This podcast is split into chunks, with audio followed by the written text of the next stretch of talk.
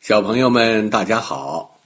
白爷爷今天要给大家讲的故事啊，名字叫《美丽的牵牛花》。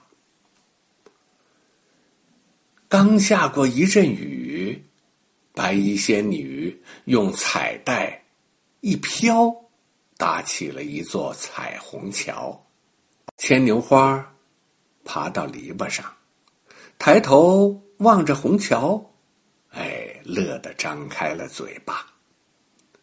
白衣仙女从虹桥上飞下来，对牵牛花说：“红有几种颜色？你能数得清、说得出来吗？”牵牛花说：“红有七种颜色：红、橙、黄、绿、青、蓝、紫。”白衣仙女说：“你真聪明。”我送给你七颗宝石，让你变得像红一样美丽。七颗宝石，七种颜色：红、橙、黄、绿、青、蓝、紫。牵牛花想，这么好看的宝石，应该送给好朋友。灰公鸡来了。牵牛花就把第一颗红宝石送给了灰公鸡。灰公鸡得了宝石，身上的羽毛嘿，和那红宝石一样变红了，头顶上的鸡冠子也变红了。灰公鸡变成了美丽的红公鸡。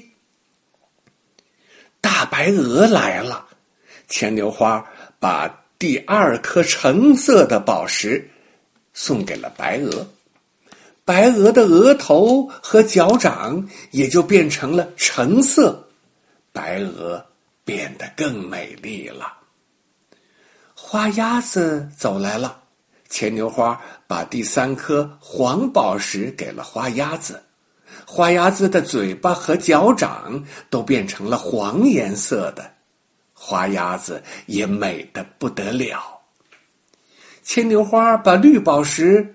送给了杨柳姐姐，杨柳姐姐弯一弯腰说：“谢谢你，我的叶子够美了，用不着绿宝石。”牵牛花要把第五颗青宝石送给松树公公，松树公公点一点头说：“谢谢你，我的针叶一年四季都是青的，用不着青宝石。”牵牛花又把第六颗蓝宝石送给青蛙弟弟，青蛙弟弟哇哇哇笑了起来。